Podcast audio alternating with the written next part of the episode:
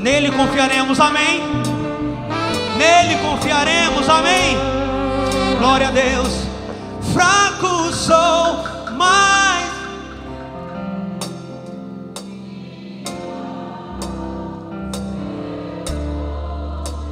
Aleluia. Nele confiarei.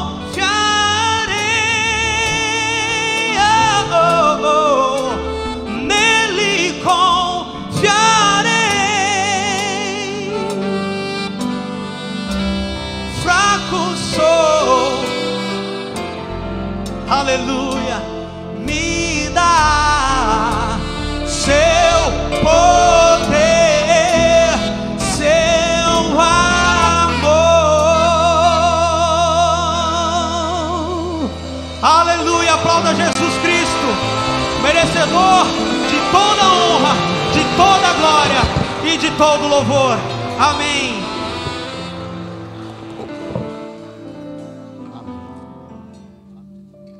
Gostaria de orar com vocês. Por quanto nesse último louvor eles ministravam, eu estava sentado dali e dava para enxergar só uma parte desse grande telão. E a parte que eu enxergava dizia: Fraco sou. E logo embaixo, seu poder. Pai, eu te agradeço pela tua misericórdia, pelo teu cuidado, pelo teu renovo. Porque em todo tempo, Senhor, percebemos o quão maravilhoso o Senhor é. Obrigado, Pai, por me dar a possibilidade de perceber as minhas fraquezas e mais do que isso, entender a tua grandeza. Obrigado por ser absoluto, por ser o todo, por ser o tudo. Obrigado por ser meu Pai. Que agora, Senhor, possamos ouvir a tua voz, entendendo o teu querer e contigo, Senhor, caminhando, hoje e para todos sempre. Amém. Amém. Uma vida, um processo e uma sentença.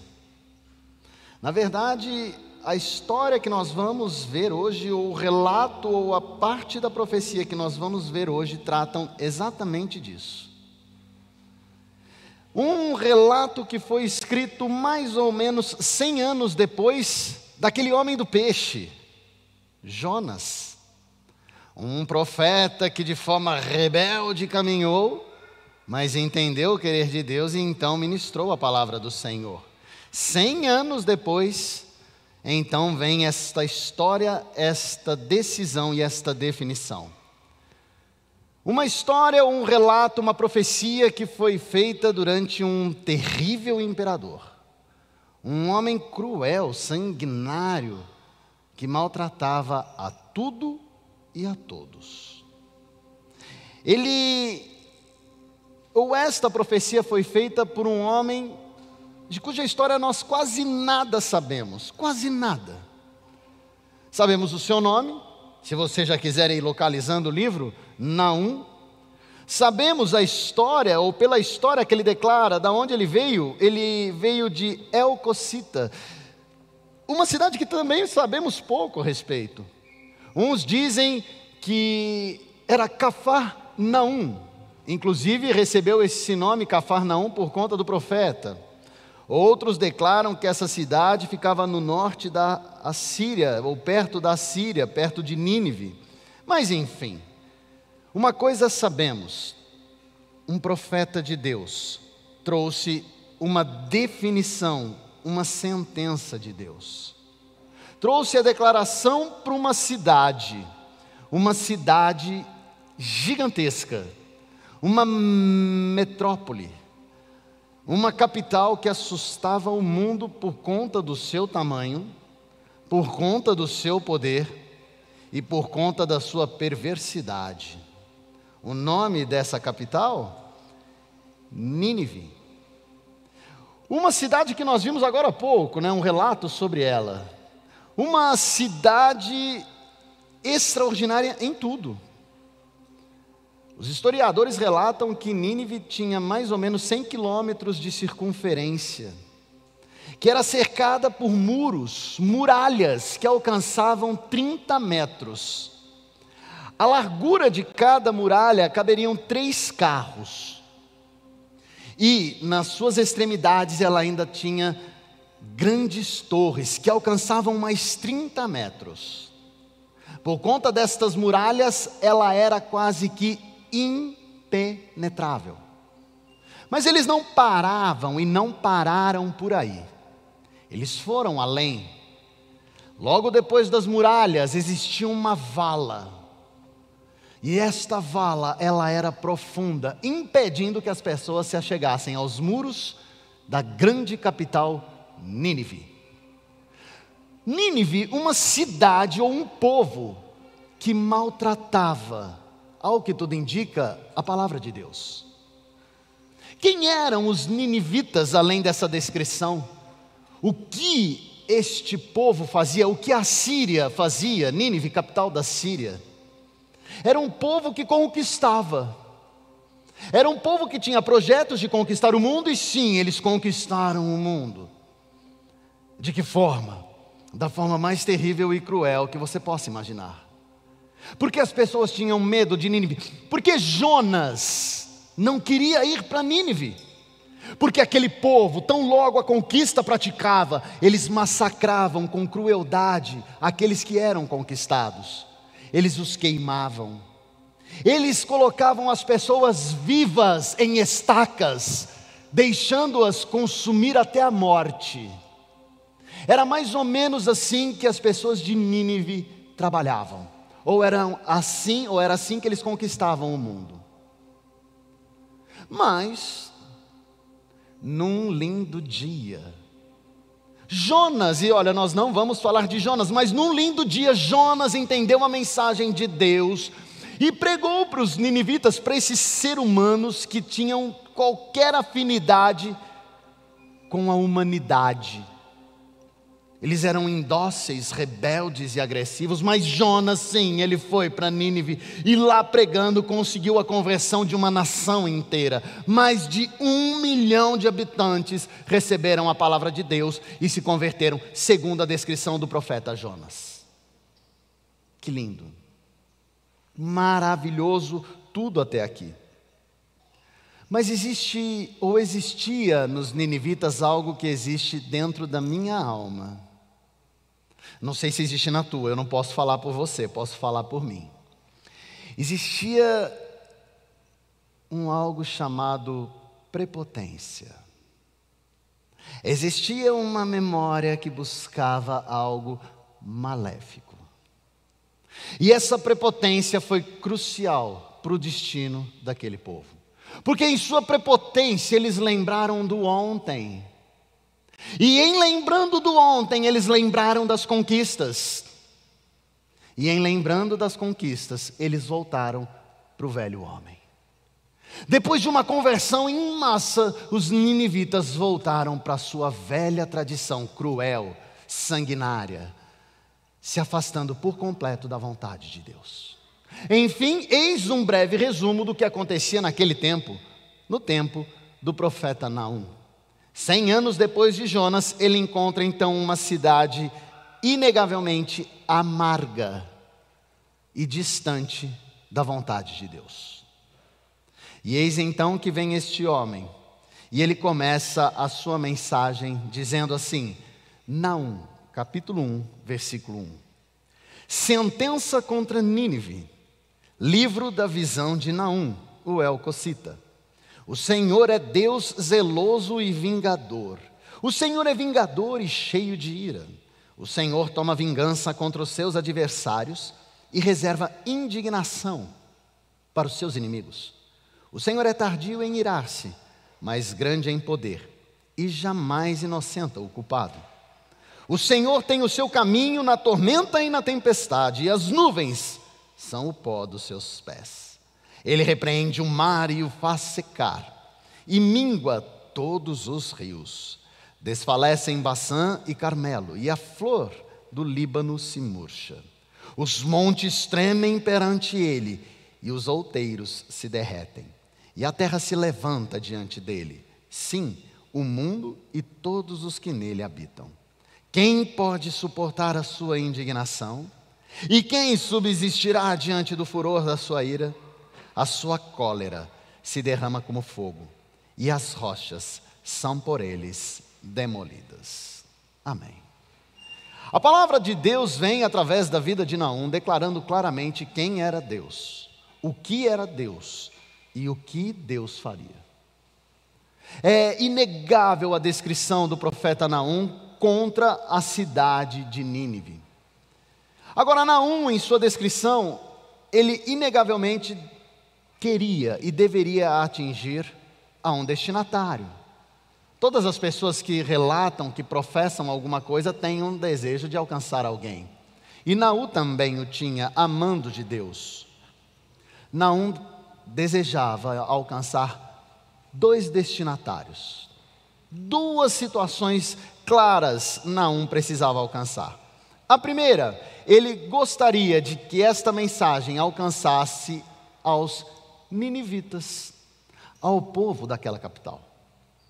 Se Jonas veio para declarar o quão distante eles estavam, mas que havia ainda a possibilidade da redenção, não veio para declarar a sentença final. Naum já não trazia qualquer tipo de esperança para estas pessoas. Deus tinha terminado o processo e tinha dado uma sentença. E a sentença contra os ninivitas era uma sentença de morte e extinção.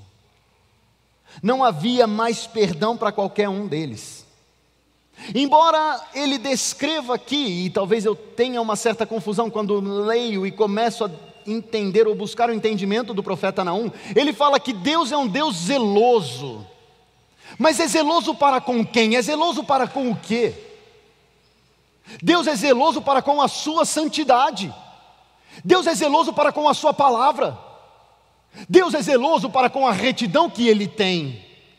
É para com estes e é para com isto que Deus é zeloso.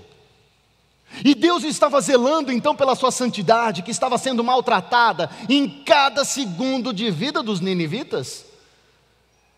Na, no livro de Êxodo, nós temos a clara descrição do zelo que Deus tem para com a sua palavra, para com as suas leis, para com os seus mandamentos. E aquele povo se distanciou por completo disso, trabalhando de forma mendaz, mentirosa, maltratando cada detalhe da palavra de Deus. Então Deus sim é zeloso, conforme diz o profeta Naum, mas Deus não se ira com facilidade. Naum fala que Deus é, ele é tardio em irar-se, diferente do Vagninho. O Vagninho ele se ira, mas assim é rapidinho, mas é muito rápido. O Vagninho se ira quando o horário não acontece, né? Estamos programados para começar às 10. Aí às 10 e 1, o moço da mídia diz que não dá. Aí o Vagninho fica irado.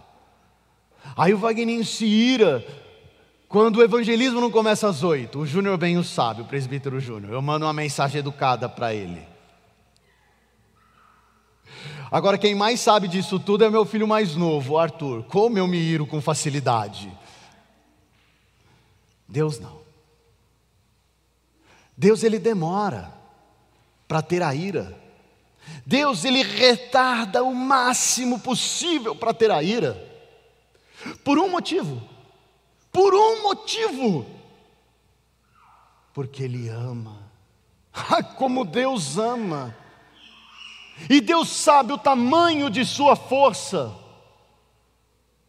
A natureza, ela serve de estrado para os pés de Deus. Os rios, eles são como gotas de água perto da imensidão do Senhor. Então, por conta de todo esse poder, Deus bem o sabe que quando ele se irá, virá uma sentença. E como Deus não é o vagninho que volta atrás, a hora que ele dá a sentença, ela é consumada. Ele faz. Então ele demora para dar a sentença porque ele ama demais a criação predileta, que é o ser humano. Por esse amor, então, ele demora para ter a ira. Mas é inegável que Deus não tolera o pecado. Muitas vezes, muitas vezes, eu quero esconder essa verdade de Deus, por conta dos meus erros. Eu quero maltratar a palavra dizendo que o amor de Deus é tão grande que ele se sujeita ao pecado, que ele andaria na lama por conta da minha vida. Deus não perdoa o pecador. Está escrito aqui. O profeta Naum declarou isso, amando de Deus. Porque quem peca se revolta, quem peca traz uma indignação contra Deus. O preço do pecado, nós estamos cansados de repetir isso, é a morte. Mas o preço do pecado é a indignação. O preço do pecado é a angústia. O preço do pecado é a ira. O preço do pecado é o se afastar de Deus. E Deus não tolera isso. Deus não suporta isso. Agora, quem são os inimigos de Deus? Quem são as pessoas que pecam? Os ninivitas pecavam, eu já falei para vocês, eles queimavam seus inimigos, eles os penduravam em estacas, eles maltratavam de, com toda sorte de perversidades. Então eles se afastavam de Deus, isso está bem claro. Por conta disso, a sentença contra os ninivitas ela foi terrível e cruel. Mas existe mais alguém que caminha contra Deus? Será que existe mais alguém que nos seus passos se afasta da palavra do Senhor? Será que existe mais alguém que em cada manhã maltrata a vontade do Criador? A palavra de Deus, ela é inegavelmente uma regra de conduta e comportamento. A palavra de Deus, descrita pelo apóstolo amado João, na sua primeira carta, diz que aquele que transgride, aquele que afronta a palavra de Deus, comete um pecado. A palavra de Deus, ela diz por Tiago que aquele que sabe o que deve fazer e não faz, comete pecado. A palavra de Deus diz, aí no Evangelho de João, que todo aquele que comete um pecado vira escravo do próprio pecado. Então é inegável que os ninivitas eles eram sim pecadores, eles estavam cegos por conta da sua pré-potência, aquele ímpeto, aquele ânimo de entender que tudo sabiam e que todos, inclusive Deus, sob eles deviam ser subjugados. Essa era a clara descrição para os ninivitas. Cauterizados pelo pecado, já não enxergavam mais a vontade de Deus e caminhavam às cegas pelo mundo, maltratando a vontade do Criador. Agora a pergunta que faço novamente é: será que além dos ninivitas, existiam ou existem outros pecadores? Será que mais alguém maltrata a palavra de Deus? Eu vou fazer duas perguntas e não precisa me responder, porque na verdade elas são para minha alma. Perdão. O que significa perdão para cada um de nós? Eu costumeiramente escuto e isso, olha que interessante, eu sei que é um discurso duro, mas é um discurso duro para minha alma, tá?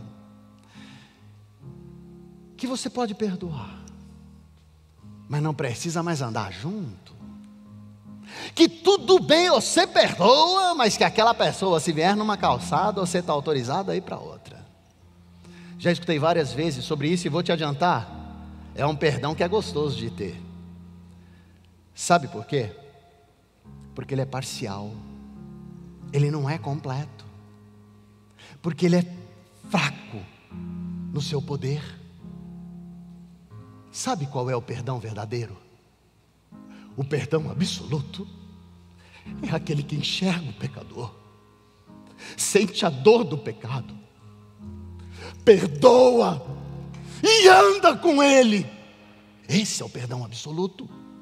É aquele que, mesmo você vindo na calçada, sendo ainda um pecador, ele não se afasta, mas ele te abraça. Esse é o perdão verdadeiro. Qual é o teu perdão? Como você tem perdoado?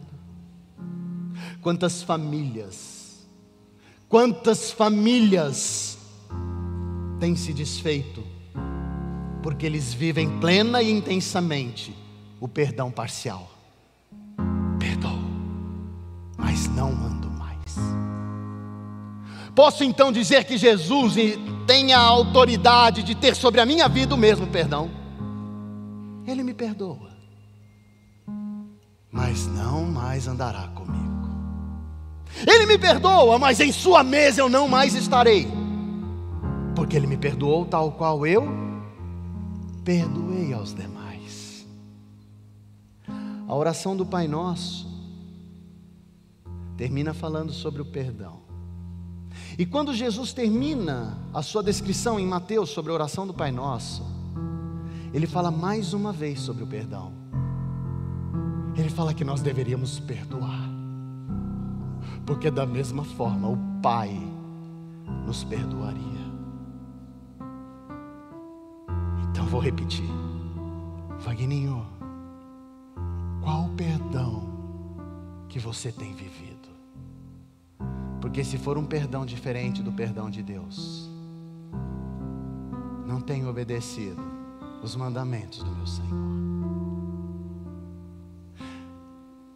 Mas bora vencer o negócio do perdão, porque eu sei que vocês perdoam, tal qual Deus nos perdoa. Uma outra palavra: amor.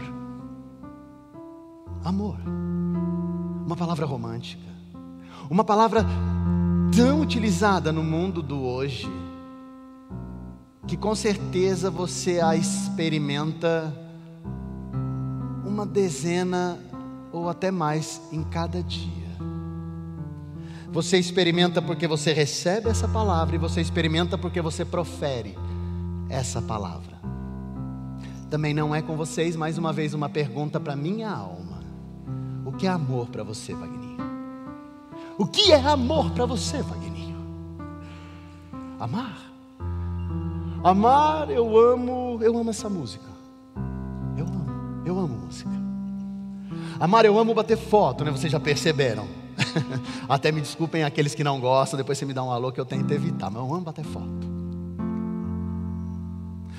Eu amo uma atividade, eu amo um time de futebol, eu amo meu carro, eu amo as minhas coisas. Sério que o amor é isso?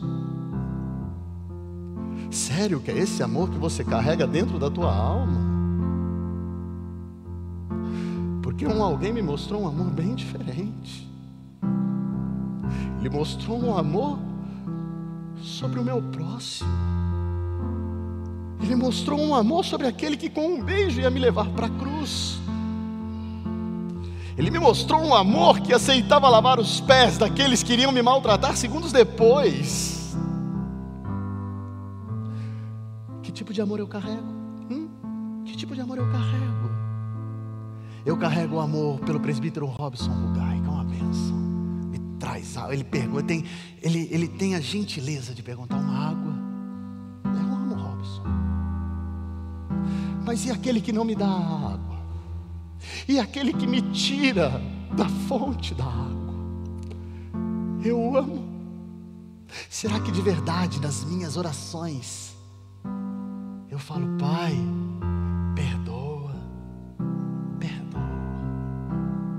tipo de amor eu tenho carregado na minha vida. Porque se for um amor diferente deste, Eu tenho tido um evangelho, eu tenho tido uma Bíblia parcial, uma Bíblia que está sendo moldada para o meu bolso, uma Bíblia que está sendo moldada para a minha alma, para a minha carne, e tal qual os ninivitas, eu tenho voltado para o velho homem, eu me esqueci da absoluta grandeza de Deus e tenho colocado a minha alma sob o poder de Deus. E se porventura eu tenho feito isso, qual a diferença dos ninivitas para o Vagninho? Nenhuma. Nenhuma. Como tem sido o meu caminhar com Deus? Como tem sido? Porque se inegavelmente Naum trouxe uma palavra de sentença para aqueles que pecavam e os ninivitas pecaram, Naum trouxe uma palavra de sentença para aqueles que hoje caminham no erro. Deus não tolera o erro. Deus não anda com o erro. Deus não deseja o erro. Você faz parte desse primeiro destinatário? Será que a carta ou o livro de Naum encontra na tua alma o destinatário inicial? Sinceramente, eu não sei. Mas Naum tinha um segundo destinatário. A palavra de Deus diz assim, a partir do versículo 7 do capítulo 1, que foi aonde nós paramos. O Senhor é bom, é fortaleza no dia da angústia, e conhece os que nele se refugiam.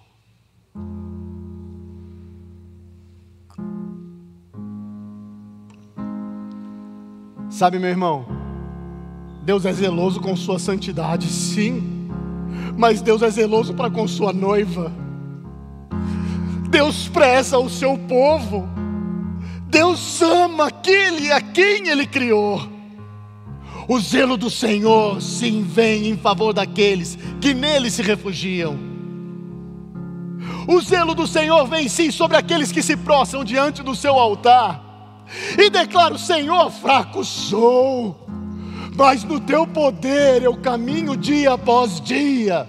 O Senhor é zeloso para com estes. O Senhor se torna fortaleza para estes. Fortaleza sobre todos os males dessa vida. Não dizia aqui então sobre o cuidado de Deus para com os de Judá.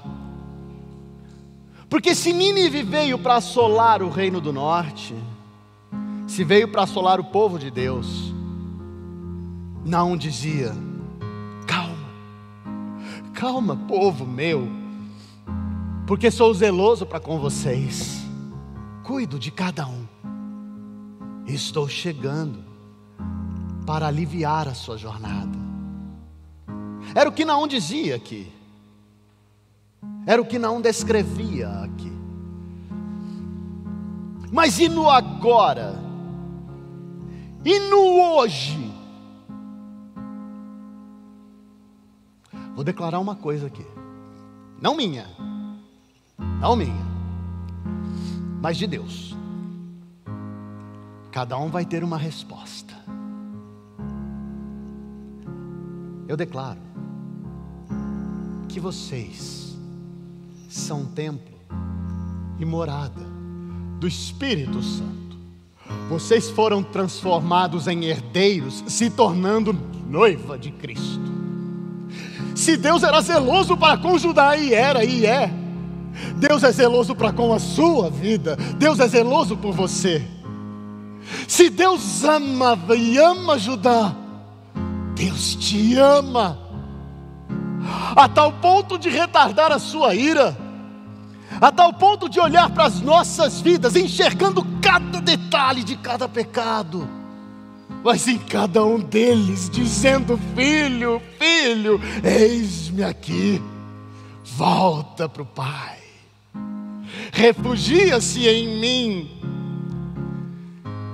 porque no meu poder vou te dar a continuidade do amanhã em refrigério. A primeira carta que Paulo escreveu para os de Coríntio, ela diz isso: que nós somos a noiva do Cordeiro. E o zelo do Pai cai sobre a noiva, o zelo do Pai cai sobre a tua vida. Sabe, meu irmão, o segundo destinatário é para aqueles que inegavelmente aceitaram a Jesus Cristo, mas na sua jornada ainda existe um processo de melhora, de santificação. Um processo que não se dá pela tua capacidade, se dá pela tua intimidade. Está aí a grande diferença. Porque quando busco uma melhora pelas forças que tenho, fraco sou. Mas quando busco uma melhora pelo poder e plenitude do Senhor, entendendo que o Espírito Santo habita em mim, em seu poder, eu alcanço uma melhora. E o Pai entende esse processo. Ele sabe que para cada um existe um tempo. E Ele está esperando. Ele está esperando. Porque se o povo de Deus lá atrás pecou, o povo de Deus hoje também o peca. Mas daí eu lembro da lição que Jonas me trouxe. Porque se Deus não ama o pecado e não ama, Deus, antes de julgar, bem antes de julgar, Ele quer nos ensinar. E Deus, bem antes de punir, Ele quer salvar a cada um de nós. A cada um de nós. Agora, a grande pergunta que eu tenho sobre tudo isso é se eu quero. A pergunta não é mais do Criador. Não, não é mais para com Ele. A pergunta agora é para comigo. Eu quero. Eu quero ter um caminho novo, uma novidade de vida. Eu quero ser um novo homem. Ou eu quero voltar para o antigo. Quero ser como os de Nínive. Só para recuperar a tua memória. O discurso de Naum para aquela cidade era impossível aos olhos do homem de acontecer. Ele descrevia que a cidade de Nínive em pouco tempo cairia, sucumbiria, por dois fatores: pelas forças da natureza e por um poderoso exército que se levantaria. Passados alguns anos, não muitos, uma forte enchente fez com que um rio derrubasse uma pequena parte dos muros que cercavam a Nínive. Por essa pequena fenda, um exército poderoso tão cruel quanto, invadiu aquela capital, queimou aquela cidade e destruiu tudo que eles tinham. Naum descrevia ainda que Nínive não mais seria achada, que ela se esconderia. Desde aquele dia até o ano de 1842, a cidade de Nínive não era localizada pelos homens, ela foi aniquilada.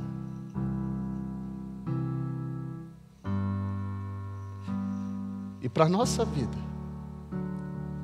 no nosso processo, qual vai ser a sentença? Eu aceito a redenção do meu Criador e com Ele vou caminhar? Ou vou voltar para o velho homem? Sendo muito claro com vocês, muito objetivo, nós somos nós, não somente eu, mas cada um de vocês, nós somos desobedientes. É fato. Posso falar agora porque as crianças saíram, né? Então não tem nem, nenhum filho vai questionar o pai, as crianças saíram. Mas nós somos desobedientes. Como nós desobedecemos o nosso pai? Nós somos raivosos. Nós guardamos na nossa alma um quê de raiva, de ira. Hã? Você duvida? Puxa na tua memória.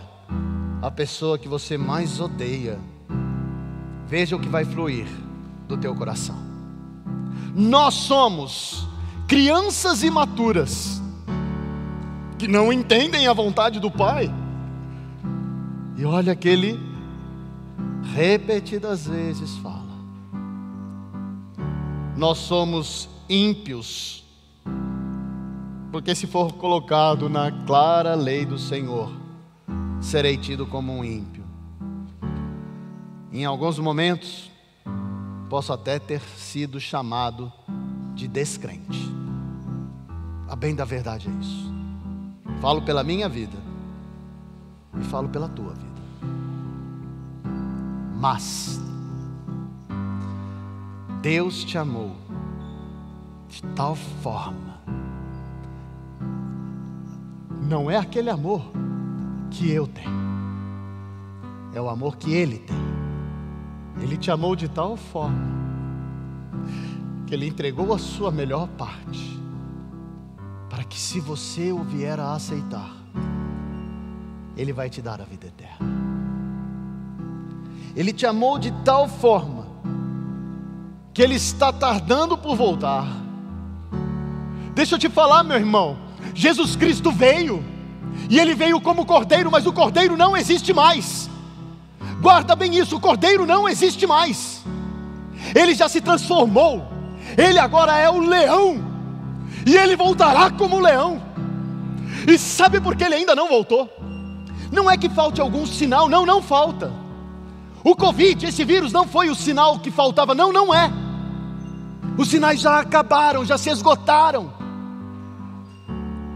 Deus já falou. É agora. Ele vai voltar.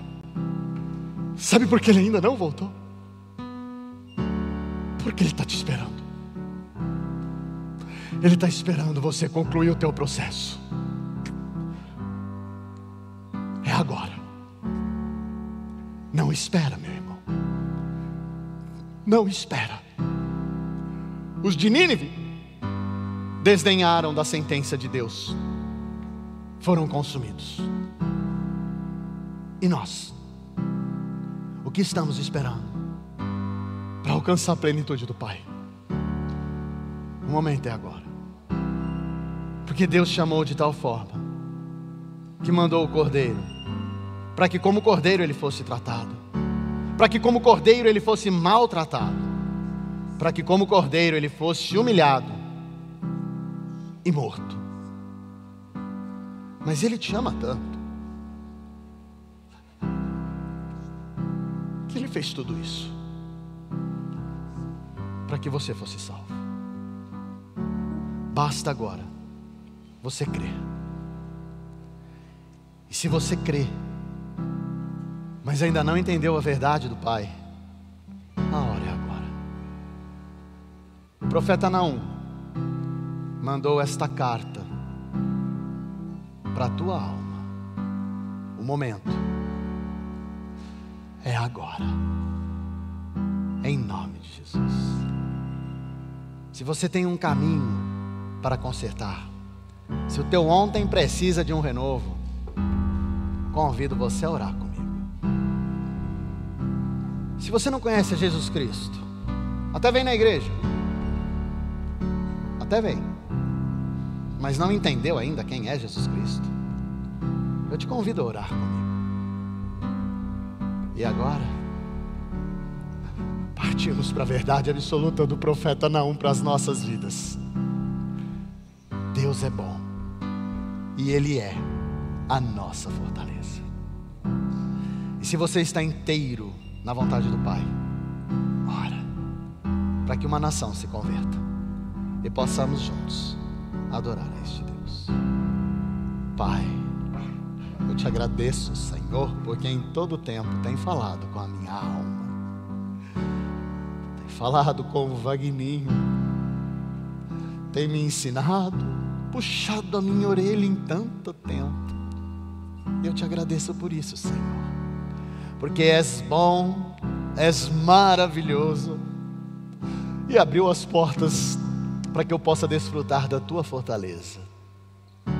Eu possa, Senhor, verdadeiramente crer em Jesus Cristo como meu Senhor e Salvador. O Filho unigênito que, como cordeiro, veio, mas hoje é como leão. Que eu possa caminhar com Ele. Guarda-nos, Senhor, para que possamos nos consertar dos caminhos tortuosos que até aqui praticamos, das impiedades, ó Pai, que até aqui fazíamos. Possamos ter uma novidade de vida no processo de santificação. Que Teu Espírito Santo faça e faça rápido a obra no meu viver. Guarda, Senhor, aqueles que aqui estão, sê com todos, ó Pai. Sede sobremodo, Senhor, com cada um. Fala poderosamente, Senhor, nestes corações. Traz, ó Pai, a certeza do alívio e do refrigério que virão de Ti. Porque cremos em verdade que és a nossa fortaleza e que és bom Guarda-nos, Senhor, para que venhamos a ter uma vida em plenitude contigo. E que isso venha a ser para a tua honra e para a tua glória. Amém. Que você viva plena e intensamente a vontade de Deus, Pai. Não de um homem. Não, não, não, não, não, não. Não caia nesse engano, hein? Mas a vontade de Deus, do teu Pai, do teu Criador. Que você viva isso hoje e para todos sempre. Em nome de Jesus. Nós vamos terminar o nosso culto. Se você desejar alguma oração, eu gostaria de chamar o presbítero Humberto Júnior e o presbítero Robson Rugai. Eles vão estar aqui na frente. Se você quiser alguma oração em especial, eles estarão aqui para isso. Fique tranquilo.